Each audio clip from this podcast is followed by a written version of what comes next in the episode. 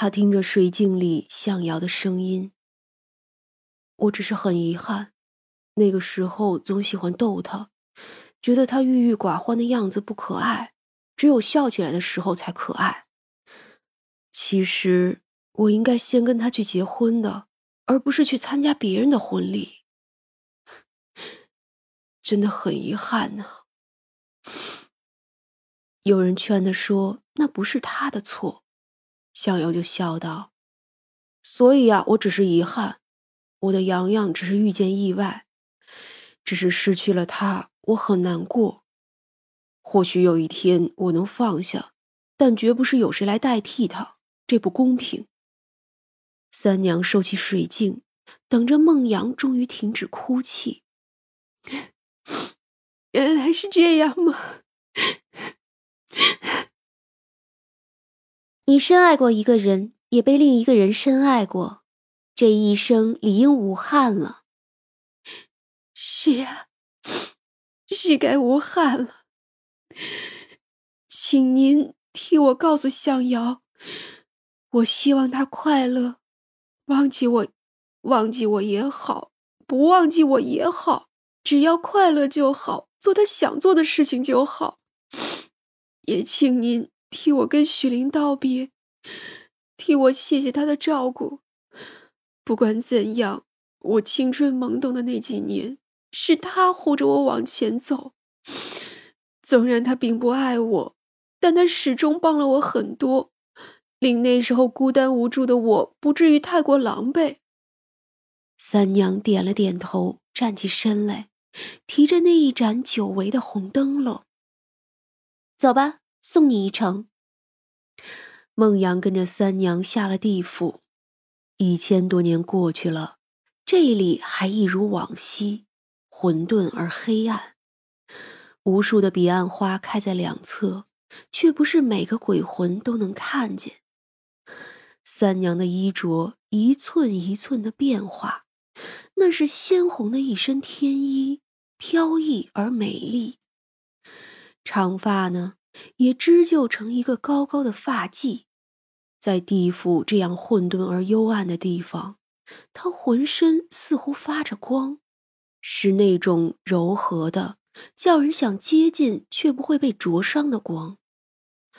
孟阳呆呆的看着，觉得这个变化一点也不突兀。原来这才该是龙老板本来的样子。哟，三娘，千年未见，三娘别来无恙啊！摆渡人笑呵呵的，这苦海边一切如旧。摆渡人呢，依旧是一身粗布灰色的衣着，如被旧日遗忘的岁月一般。是啊，别来无恙。三娘回头看着孟阳，你这一生固然短暂，但是活明白了就是好的。哪怕是临死才明白，也是明白。去吧，今生已了，来生自有福缘。三娘收走了自己要的，是孟阳来生的三年福运罢了。三娘站在苦海边上，看着渡船渐渐远去，而孟阳呢，再也没有落泪了。他站在船上，笑着对三娘挥手。三娘听见他说：“再见。”他们不一定再见，但是孟阳会跟这个世界再见的。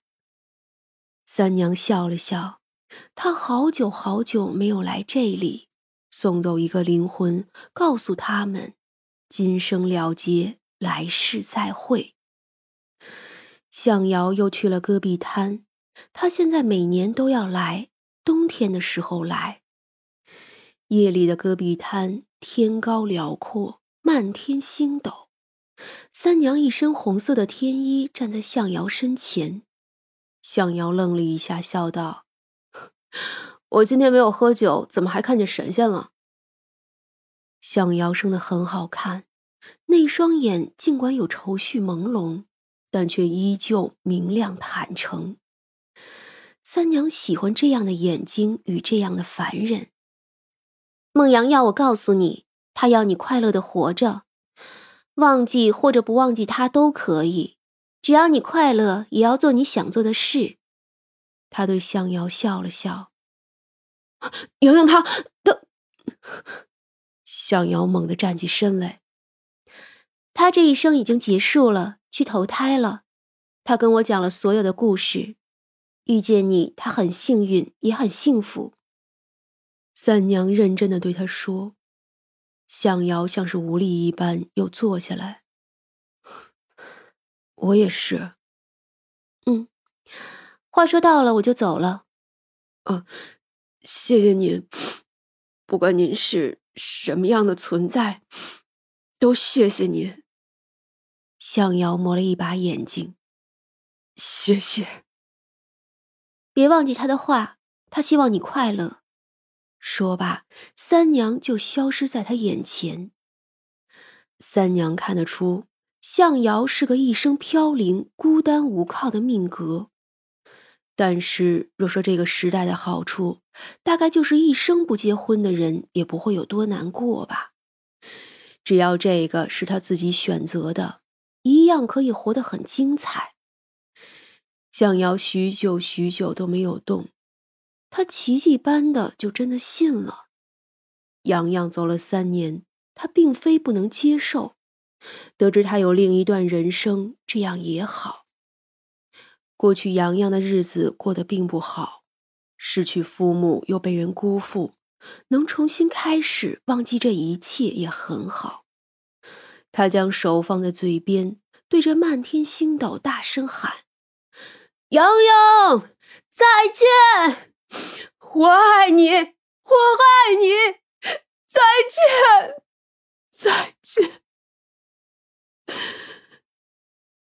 最后两个字，他说的很小声。地府中的孟阳在这一刻忽然停住了脚步，他什么都没有听见，他也不知道为什么要停下来。然后他笑了笑，不知对谁说了一句再见。后来，向瑶开始写词，他依旧过着四处旅行的生活，国内国外都去。他写词写书，也写一些旅行的日记。他开着房车四处去拍视频，可无论他做什么，却始终是一个人。他是个洒脱的人，是个有个性的人，是个叫人捉摸不透的人。亦是一个叫很多人都觉得不正常的人。他会因为救一只流浪猫，在某个地方埋伏上三天；也会因为一个莫须有的故事，就忽然背起行囊去追寻故事里的真假。有钱的时候，他会请某个流浪汉一起吃饭，听对方的故事；而没钱的时候呢，就去找个地方打工，然后。继续流浪。他三十六岁那一年，忽然就火了起来。他写了很多的词，终于有人看上了，被一个大火的歌手唱了出来。最火的就是一首叫做《玉仙》的歌，歌词里有这么一句：“他从天而降，夜色浓重，星光闪耀，他鲜艳红衣飘渺。”他带来消息，我的爱人要我快乐，哪怕忘掉他也好。可是很喜欢向遥的人，会更喜欢那一首《遥远的海洋》。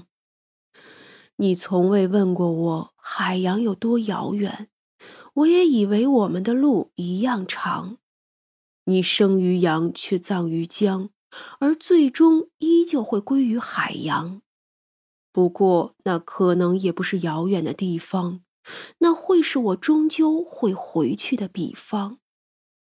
这首歌最初被一个并不多火的歌手唱出来，用那种低缓的、带着思念的、无可忘怀又幸福的声音唱出来，那是向瑶送给孟阳的，或者说，那是向瑶告诉孟阳的话。向瑶后来没有再找过女朋友，他对每一个追求他的女孩子说：“我的爱人去世了，我还没有忘记。”而他呢，始终来不及忘记。他四十岁的时候死于了胃癌。